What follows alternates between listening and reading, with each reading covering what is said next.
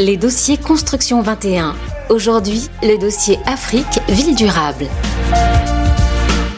Bonjour à tous et merci d'être avec nous pour ce nouveau dossier de construction 21. Nous allons, dans le cadre des deux tables rondes d'aujourd'hui, évoquer le dossier Afrique Ville Durable qui va nous permettre d'analyser et de comprendre le potentiel des villes africaines pour façonner grâce à elles un futur urbain durable et exclusif. Mais surtout, nous allons découvrir en compagnie de mes invités du jour comment ces villes répondent aux pressions intenses exercées par leur population et comment font-elles pour répondre aux enjeux climatiques et sanitaires sans précédent. Et pour euh, la première euh, table ronde où nous allons euh, évoquer les enjeux et la gouvernance, nous allons accueillir les trois premiers invités. Nous avons en ligne avec nous Camille Wendrop Boyon. Bonjour Camille.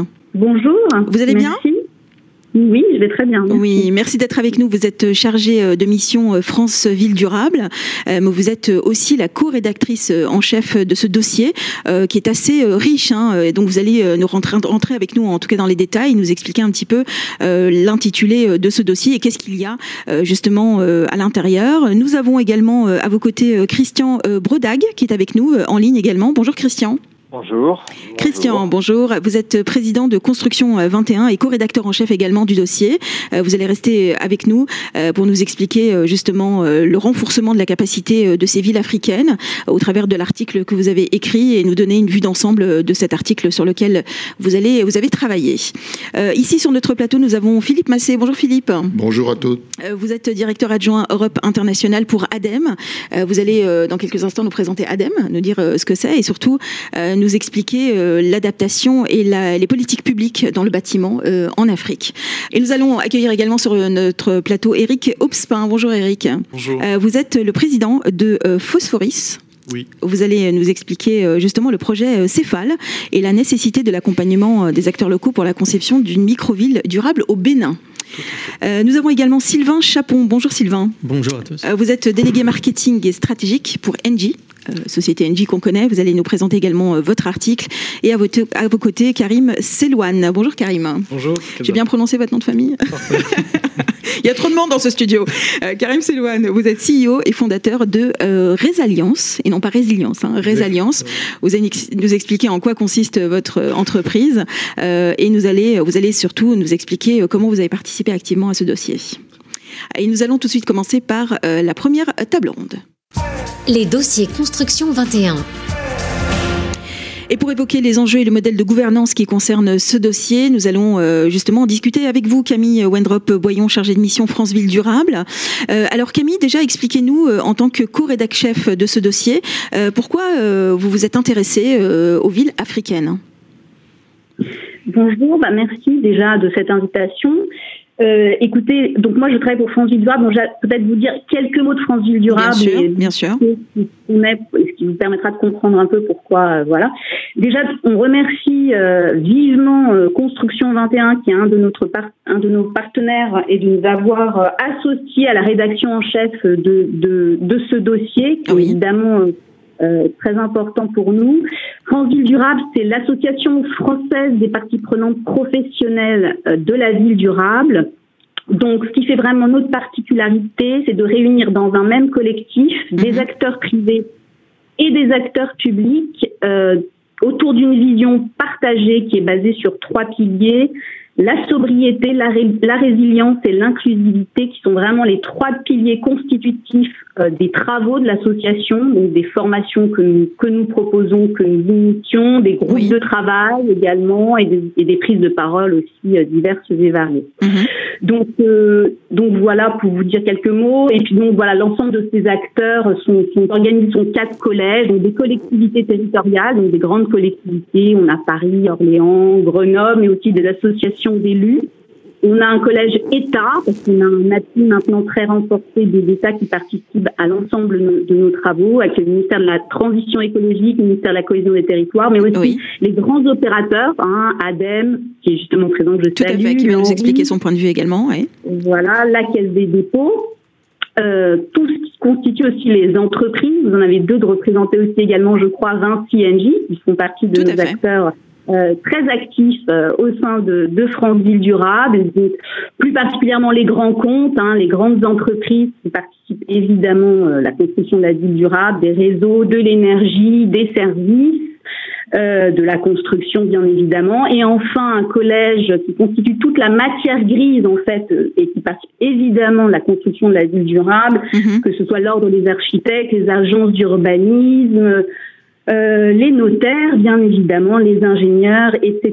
Donc voilà tout, tout, cet écosystème que nous réunissons dans un espace de dialogue ou un espace dans lequel dans lequel ils peuvent échanger librement et co-construire ensemble des, des, projets et mettre en avant des bonnes pratiques, diffuser des bonnes pratiques sur euh, sur la ville durable, la ville et, le, et les territoires durables autour de ces trois piliers dont, dont je vous parlais au début. Hum, alors, on va... Euh, allez-y, je vous en prie. Non, alors voilà, voilà pour les quelques mots sur France Ville Durable. Maintenant, est-ce que vous voulez que donc sur le dossier euh, Oui, vous avez participé vous activement, hein, puisque vous avez écrit un article euh, là-dessus. Euh, est-ce que vous pouvez nous l'exposer? Alors, j'ai participé à l'édito aux côtés de Christian Brodag pour présenter les, les, les, enjeux de ce dossier, évidemment, puisqu'on sait que l'Afrique, mais aussi comme, comme chaque continent est confronté évidemment à l'urgence climatique, mais aussi à une croissance urbaine, bien sûr, inédite. Mm-hmm. Donc ces deux contraintes font vraiment peser des enjeux bah, exceptionnels hein, sur tous les territoires du continent africain et rendent indispensable vraiment de s'engager au plus vite et de manière prioritaire à la fois vers l'adaptation au changement climatique et vers euh, le développement durable.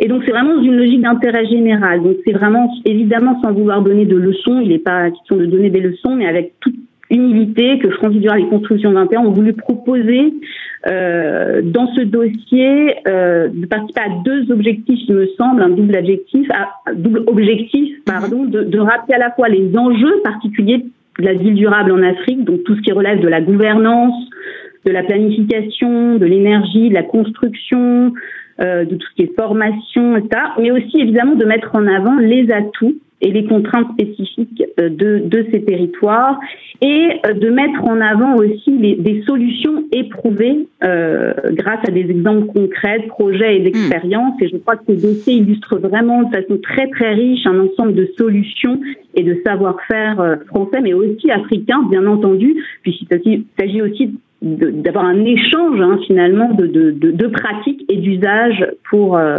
et d'usage durable. Alors, vous, allez, vous allez rester avec nous, euh, euh, si vous le voulez bien, Camille. On va rentrer un petit peu plus dans les détails hein, de votre article, mais je voudrais bien donner la parole à Christian euh, Broda qui est avec nous. Euh, Christian, vous êtes président donc de Construction 21 et co-rédacteur également en chef du dossier. Euh, ce dossier a été riche en enseignements, je suppose, puisque vous avez vous aussi participé à la réflexion commune sur le renforcement de la capacité de ces villes. il y a aussi, il y a plein de choses à dire là-dessus. On est bien d'accord.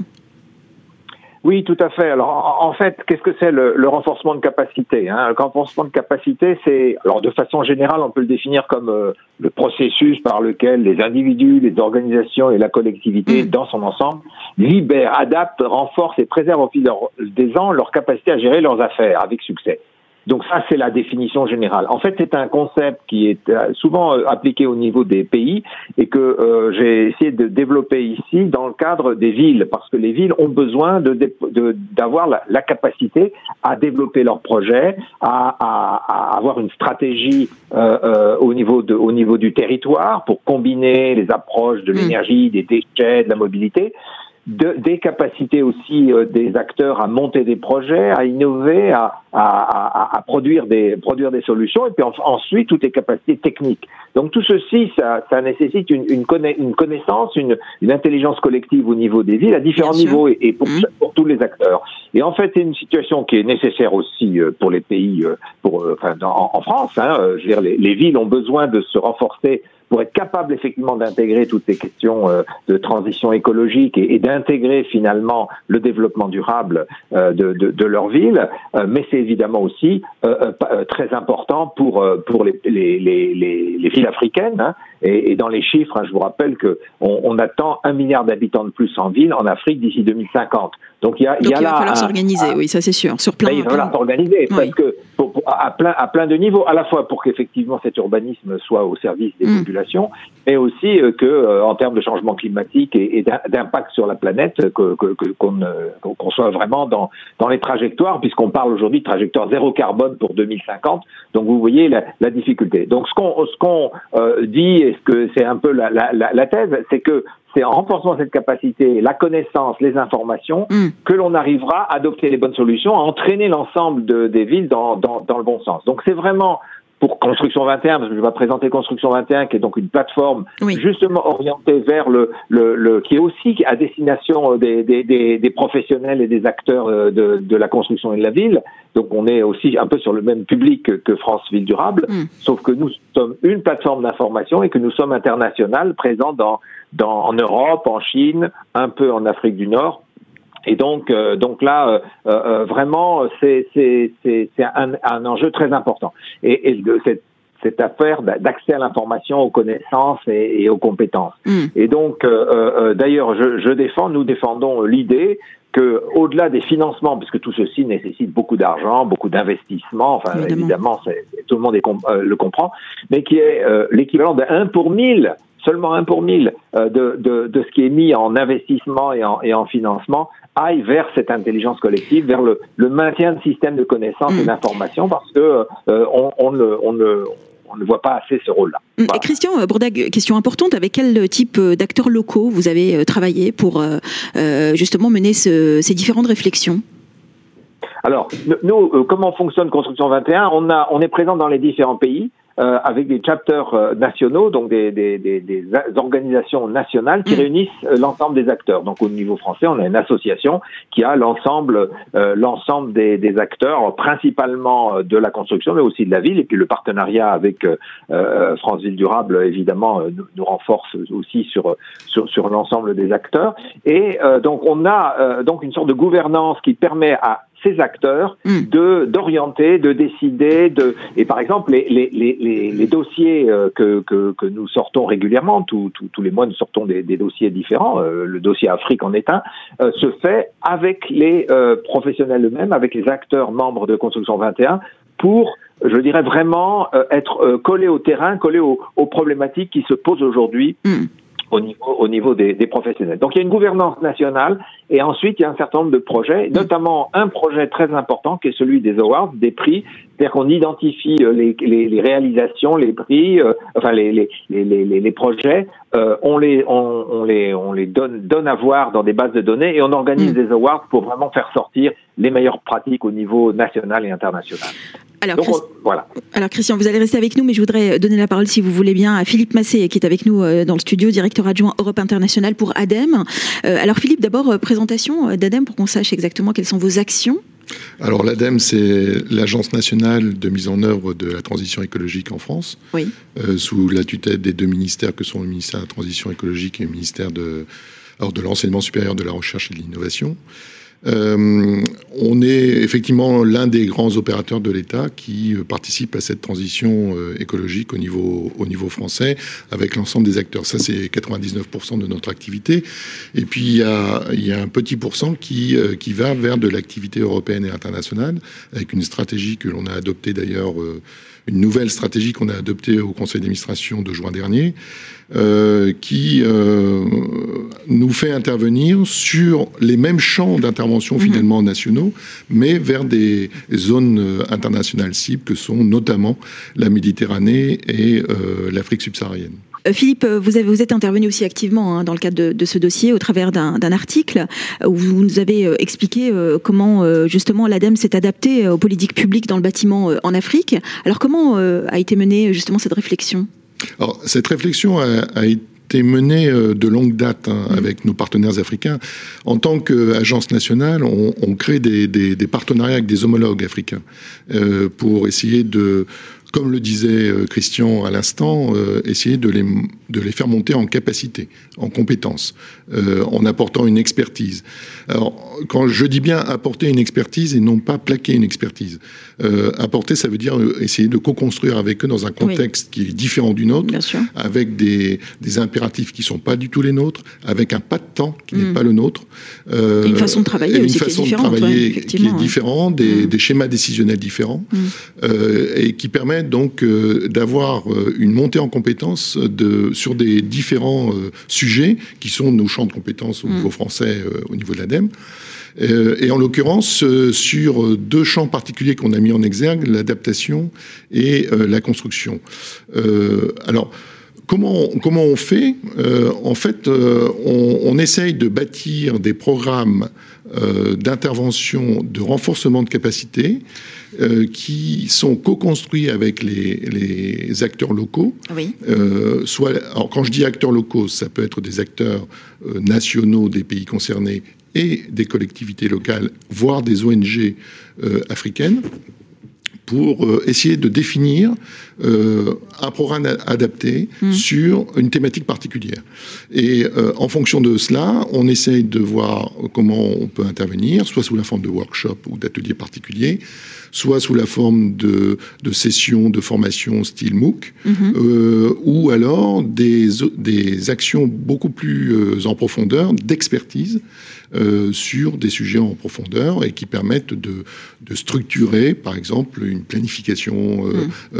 Locale ou régionale, ou de, de, transférer des méthodologies de, d'outils leur permettant d'avoir accès à de la mhm. donnée, de capitaliser de la donnée euh, de la manipuler, etc., euh, etc., et de sortir des bilans. En exemple concret, euh, qu'est-ce que vous avez à, nous dire là-dessus? C'est-à-dire ah. comment, si vous pouvez nous donner des exemples concrets pour qu'on comprenne la, mise en route de ce type de projet? Alors, l'exemple concret par exemple sur l'adaptation, enfin sur le climat dans son ensemble.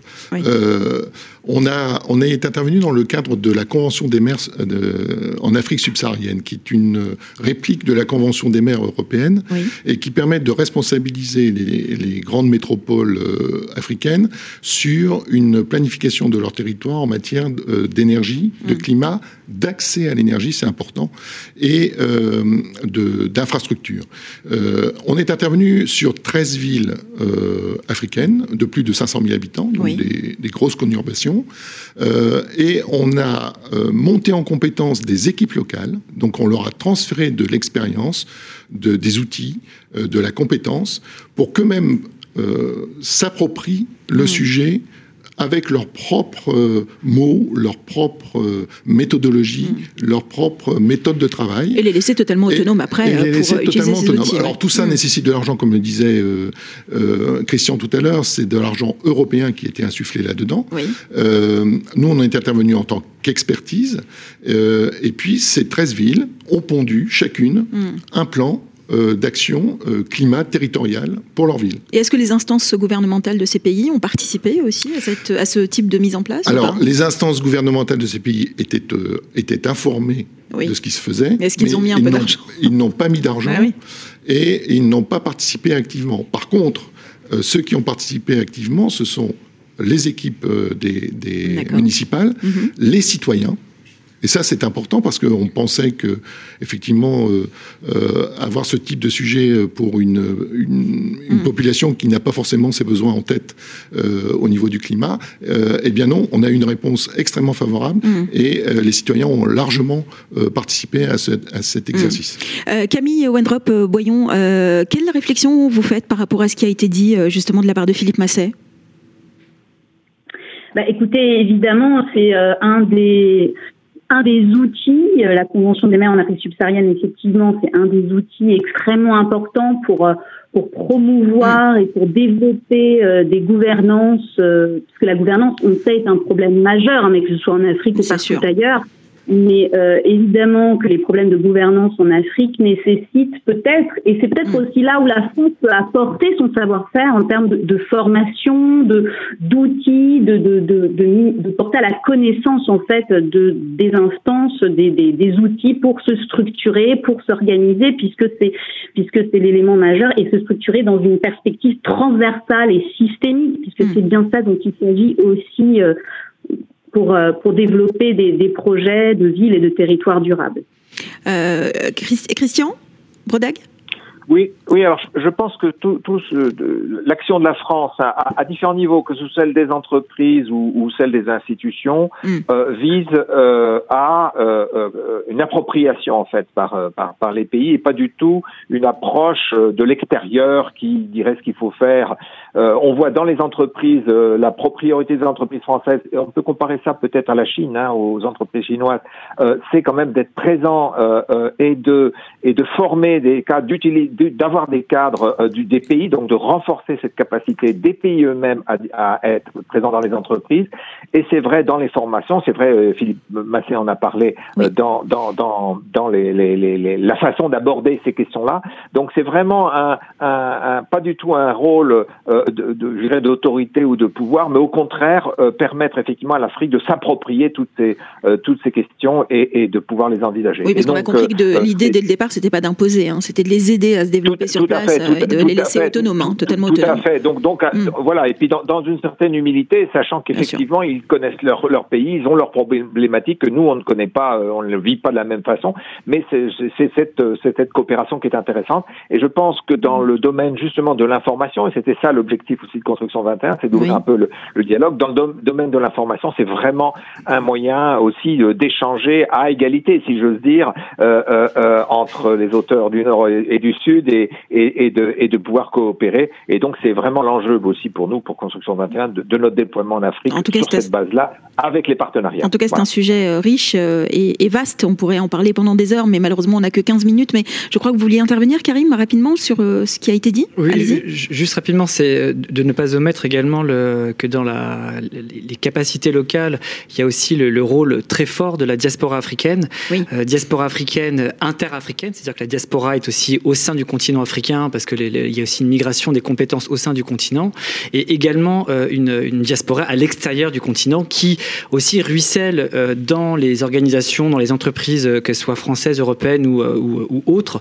Et donc ça, c'est une capacité forte qu'il ne faut pas négliger. Bien et sûr. très souvent, des projets et des renforcements de capacité se louent, se, se, se, se, se consolident à mmh. travers cette diaspora.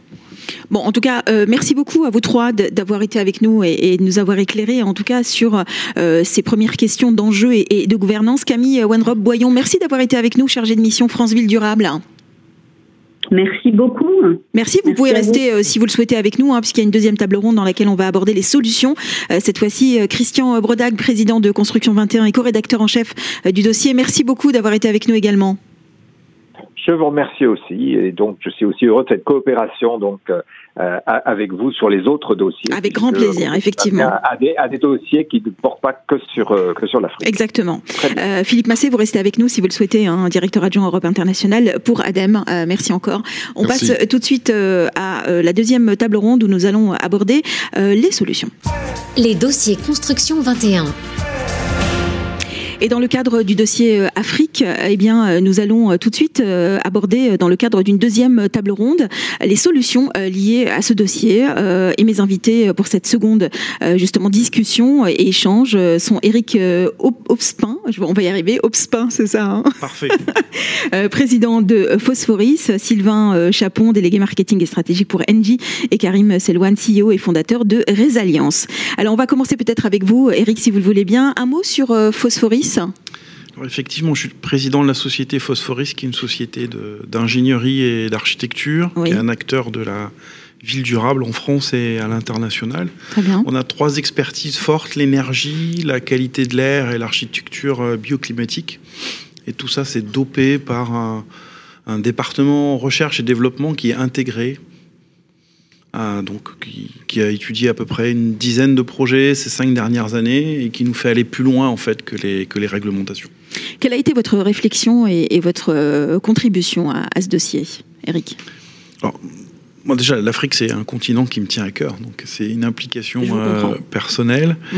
Euh, on a imaginé avec euh, avec les élus et notamment le président Talon un démonstrateur. Donc l'idée c'était d'installer dans la ville où il est né, à Alada, oui. euh, donc au, au, Bénin, un centre de formation pour les élus. Euh, on parlait tout à l'heure euh, de centre de connaissances. Le centre de connaissances physique, effectivement, ça peut être mm. le centre de formation des élus, mais ce qu'il y a, c'est qu'après, les élus retournent dans leur dans, ville. Dans les villes, effectivement, voilà. oui. dans, pour transmettre leur savoir ou leur façon de faire. C'est ça. Oui. Et donc c'est bien qu'ils puissent venir travailler ou, ou s'améliorer pendant quelques mmh. jours ou quelques semaines dans un lieu euh, mmh. qui est organisé autour euh, de ce que pourrait être pour eux euh, la ville durable. Voilà. Alors qu'est-ce que vous avez appris d'eux? Parce que c'est ça qui est intéressant. Alors, on a appris, on a appris beaucoup de choses. D'abord, il a fallu comprendre le climat. Enfin, la première des choses, c'est eh toujours la même méthode, hein, mais il ne faut pas qu'on pense qu'on est dans un climat euh, comme le nôtre. Hein. Mm. Euh, donc, il a fallu utiliser des matériaux locaux. Hein. Il a fallu imaginer, euh, quand on s'est rendu compte qu'il y avait toutes sortes de faune, d'installer les bâtiments sur pilotis. Donc, nous, au départ, on avait pensé à faire comme comme souvent, euh, mettre les bâtiments au sol, mais en fait, euh, finalement, on les a mis sur pilotis. Et puis, on a voulu aussi euh, montrer à la population comment on pouvait faire une agriculture assez simple. Et donc, sur le site, il y a tout un parcours de permaculture et qui permet de, voir du début jusqu'à la fin d'un cycle comment, comment ça fonctionne. Après, sur la construction en elle-même, on s'est vraiment inspiré euh, de ce qu'on pense qu'il faut faire, c'est-à-dire l'utilisation des vents. Euh, pour rafraîchir notamment, hein. euh, se protéger du soleil avant de dire on va utiliser le soleil comme mmh. source d'énergie, c'est plutôt s'en protéger. la gestion de l'eau, parce qu'il pleut, au Bénin, il pleut beaucoup, mm. mais rarement. Donc euh, il faut pouvoir capter l'eau et, la stocker quand, il, euh, quand, quand, on en aura besoin. Et puis effectivement, après, production d'énergie autonome, hein, il n'y a pas de gaz, il n'y a pas de... Donc quand on fait quelque chose, il faut prévoir euh, l'énergie, entre guillemets, embarquée. Donc c'est ça l'idée du, du, démonstrateur qu'on a, qu'on a voulu mettre en place, qui a tout de suite bien pris. Donc on a apporté du financement, on a fait euh, des conventions avec, euh, avec l'ENA. Donc aujourd'hui, on est, on est proche de démarrer les travaux, hmm. mais comme souvent, on n'a pas encore démarré. Alors, ça, va, comprendre combien de surface, ce, projet? Alors, la, parcelle, elle est euh, de 300 mètres de long sur 160 mètres de large, et la partie construite, c'est à peu près 5000 mètres carrés. Ça comprend des lieux d'études pour pour donc les élus, des réfectoires, des amphithéâtres, euh, une partie administration, des bibliothèques ouvertes sur l'extérieur. C'est un gros chantier. Mhm. Pas des bibliothèques euh, uniquement tournées vers l'intérieur. Et puis euh, des logements, parce qu'il mhm. faut pouvoir loger les élus lorsqu'ils viennent. Mhm. Et, l'accès à cette, à cette micro-ville, est-ce qu'elle va être simple ou, elle est vraiment excentrée en fait? Non, elle, elle, touche la ville existante de Ce qui veut dire que dans quelques mois ou dans quelques années, elle fera partie complètement intégrante de la ville. Hum, donc l'idée, c'est pas de l'isoler hein, et que ce soit pas quelque chose d'inaccessible. Alors on va euh, peut-être aussi euh, régulièrement revenir hein, sur, ce, sur ce dossier sur lequel vous avez travaillé. Euh, Sylvain Chapon, délégué marketing et stratégique pour Engie, avant de rentrer dans justement les détails du 360 City Scan, un mot sur Engie, même si on connaît très bien l'entreprise. Engie, vous le savez, c'est un grand acteur mondial de l'énergie et des services, mm. avec euh, une raison d'être principale qui est de d'agir euh, en direction et en faveur de la sobriété énergétique, de la neutralité carbone, oui. et puis bien sûr euh, de trouver toute solution qui a un impact positif, bien sûr, pour les populations, la planète, et qui s'apprécie dans sa globalité et dans le temps. C'est important, effectivement, de, ça l'a dit euh, autour de cette table, s'inscrire aussi dans la, durée et euh, en matière d'enjeux planétaires, d'enjeux énergétiques. Euh, et voilà, Engie, c'est notre raison d'être. Alors, quelle a été la méthodologie autour du 360 degrés CT scan c'est d'abord, comme vous le dites, une méthodologie. Mmh. chez nous, c'est Tractebel, qui est une des entités d'Engie qui s'est spécialisée euh, sur ce sujet. Et les experts euh, de Tractebel ont souhaité, euh, avec la méthodologie 360 degrés CT scan, de manière assez inédite d'ailleurs, mmh. de mettre en place quelque chose qui aille évidemment vers une ville plus résiliente, plus attractive, euh, j'y reviendrai tout à l'heure dans le détail, mais surtout par un modèle au-delà de la co-construction, d'une participation directe des personnes localement, des mm. compétences locales, une adaptation locale, et surtout, je reprends ce mot local à dessein, de prendre tout ce qu'il y a d'exploitable positivement, avec bien sûr cette volonté d'avoir la meilleure image, le diagnostic le plus fidèle mm. aujourd'hui, mais pour les années à venir. Mm. Mais qu'est-ce qu'elle donne comme euh, information plus précise, euh, euh, justement pour, face, pour faire face à ces enjeux? Comment Qu'est-ce qu'elle donne comme information de plus? Eh bien, la première information, c'est que quand vous prenez une photo et que vous faites un diagnostic, euh, vous prenez une position. Cette position, elle est délibérément participative dans un dialogue. Et à partir de là, euh, l'angle qui a été pris, c'est de faire une ville plus durable, avec tous les critères de durabilité, mais il varie selon les opérateurs, il varie selon les pays, il varie selon les, bien sûr, les, interlocuteurs auxquels mm. vous avez affaire, et c'est parfaitement légitime mais tous les critères de durabilité et de résilience, puisque c'est hmm. notre sujet, eh bien, rentrent dans ce dialogue-là. Vous comprenez, c'est-à-dire que la façon, le focus qui est, qui est mis en place, hmm. les analyses qui sont techniques, hein, euh, ça va être des analyses d'émissions de CO2, ça va être des logiques de planification urbaine. C'est par exemple, euh, euh, quand on prend en compte la mobilité, qui est un sujet planétaire mais également africain, hmm. eh bien, c'est euh, quid de la mobilité dans son, dans son environnement, dans la rue, par rapport aux usagers, piétons, mm.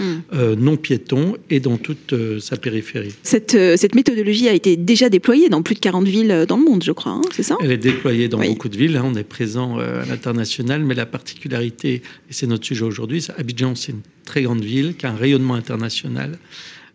qui, qui, qui, apporte beaucoup en termes d'expertise. Mm.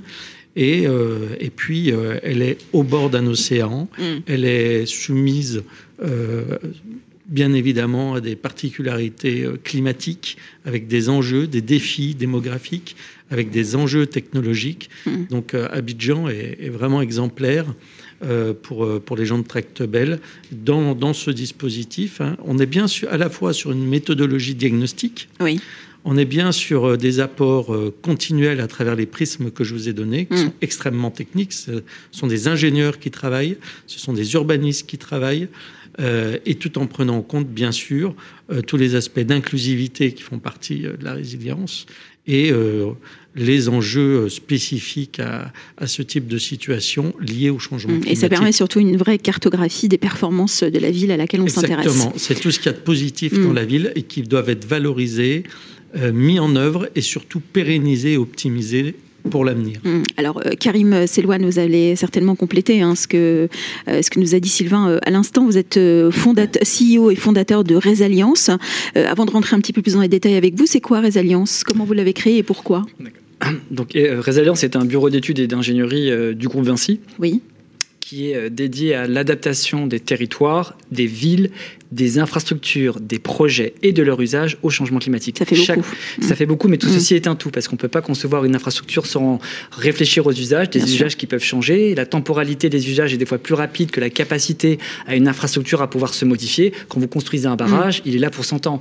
Un usage, il y a des effets de mode, il y a des tendances qui peuvent être beaucoup plus courtes. Donc il y a ces temporalités à gérer, et c'est en ce sens qu'on a créé cette, euh, cette, cette, initiative, au début qui est mm. Partie d'une initiative, et de voir finalement comment repenser l'ensemble des cycle de vie des projets et du coup, c'est ce qui nous ramènera peut-être à l'article tout à l'heure, qui est celui de la finance. Parce que euh, comment repenser des modèles économiques dans des temporalités en sachant que euh, généralement, quand on plaque un modèle économique d'un financement, on considère que les hypothèses de ce modèle sont figées sur une durée de X. Or, euh, mathématiquement, on voit bien que si on parle de dérèglement climatique et ou de changement climatique, mhm. ce que l'on voit, c'est que euh, le modèle d'aujourd'hui, les hypothèses d'aujourd'hui peuvent changer. Donc du coup, quid du modèle économique associé? Parce que euh, si on fait une infrastructure ou un bâtiment euh, non adapté à quelques, d'ici quelques mhm. années, il y a un surcoût en termes de maintenance ou de construction. Donc voilà pourquoi ce que Résilience a été créé. Et puis très rapidement, pour dire aussi où est-ce que l'on travaille, On, accompagne des acteurs tels que des bailleurs de fonds, donc la Banque mondiale, les, les programmes des Nations Unies pour l'environnement ou le développement, UN Habitat également, donc qui est dédié à la ville on accompagne des promoteurs immobiliers mm. ou des aménageurs publics privés, des sites industriels ou des opérateurs de réseau.